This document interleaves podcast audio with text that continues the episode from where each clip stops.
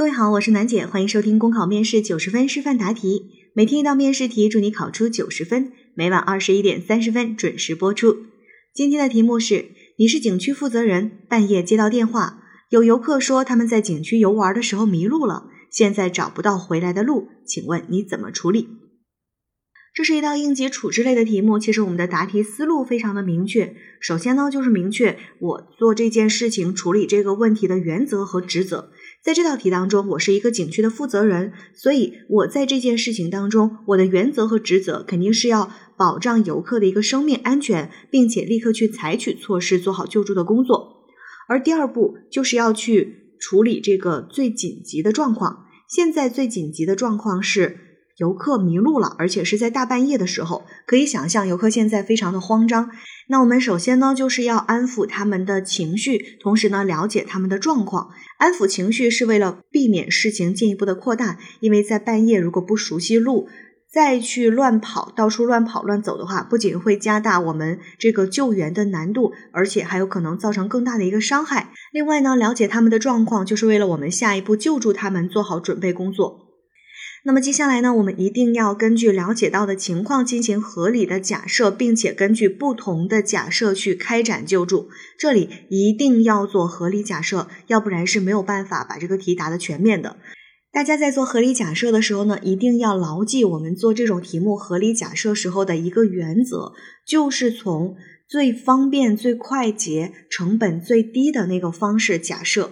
比如说像这道题，我们首先做的假设就是，哇，这些游客其实只是在一个非常容易达到的地方迷路了，只是因为他们可能心比较慌，然后就找不到出来的路，我们很容易就能够把他们给救出来。好，另外是不是还要做假设，就是有可能他们已经到了相对来说比较偏远啊，稍微危险的地方，这种情况下我们要怎么办？至少你要做两种假设。那在这儿也要稍微提示大家的是，千万千万啊，不要由易到难的去假设，然后假设到了什么？假设到哇，这些游客被困在了一个深山老林里，那个地方。人也进不去，路也不通，要通过直升机，然后他们又受伤了，又没有东西吃。总之，假设了一个非常复杂的情况，你根本就没有办法在有限的答题时间里面把这个事情给解决掉，这就没有必要了。这纯粹就属于自己挖了个坑，自己跳进去，哗啦哗啦的还把自己给埋了。我们在答题的时候，其实这样的题目呀，它就是考察你考虑问题是不是全面周到，能不能很好的在这种紧张的情况下镇定情绪，然后有序的去处理啊，并不是要求你把所有的情况、所有的方面都给讲清楚，因为你的答题时间毕竟是有限的，所以这是在这一部分我们需要注意的。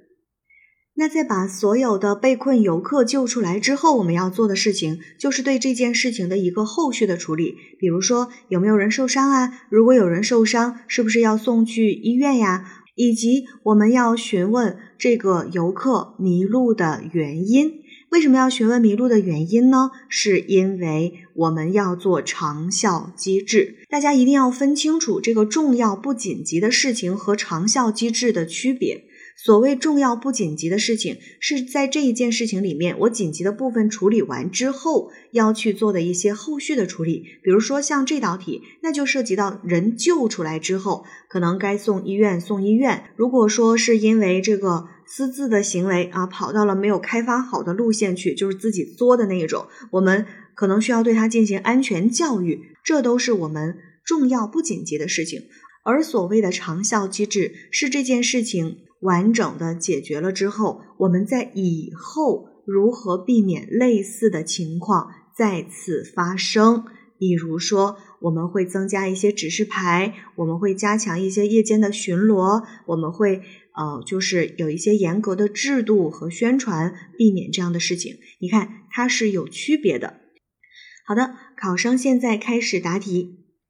作为景区负责人。在半夜接到这个电话，我一定会坚持以游客的生命安全为重的原则，立即采取措施，做好救助工作，保障游客的安全。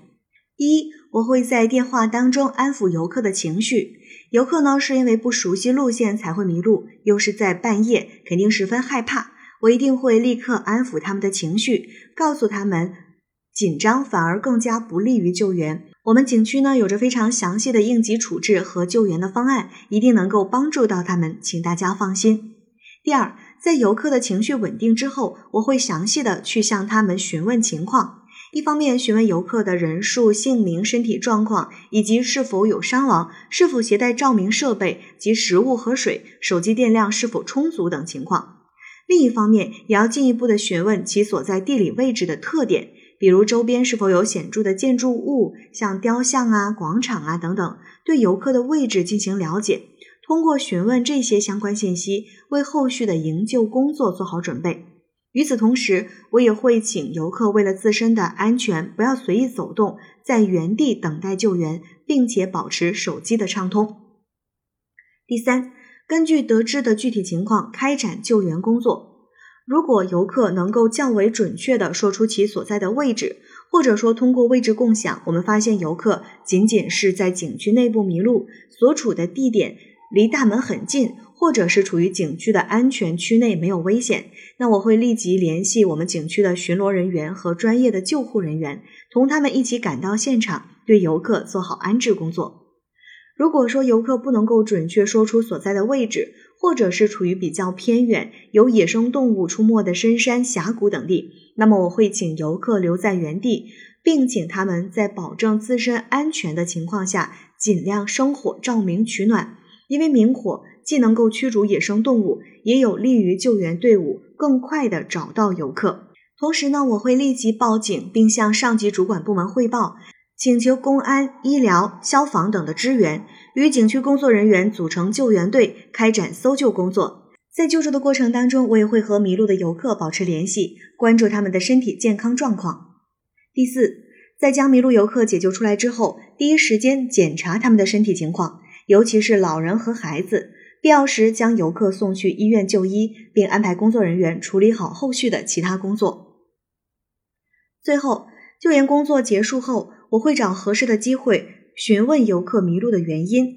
如果是因为游客不听劝阻，私自的走到未开发好的线路，我会对游客进行安全教育。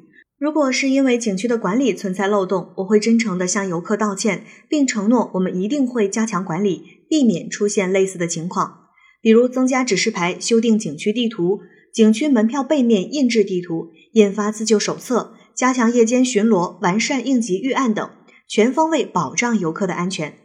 以后呢，我也会严格的执行景区的管理制度，及时广播游客应当离开景区的时间，避免类似事件的再次发生。考生答题结束。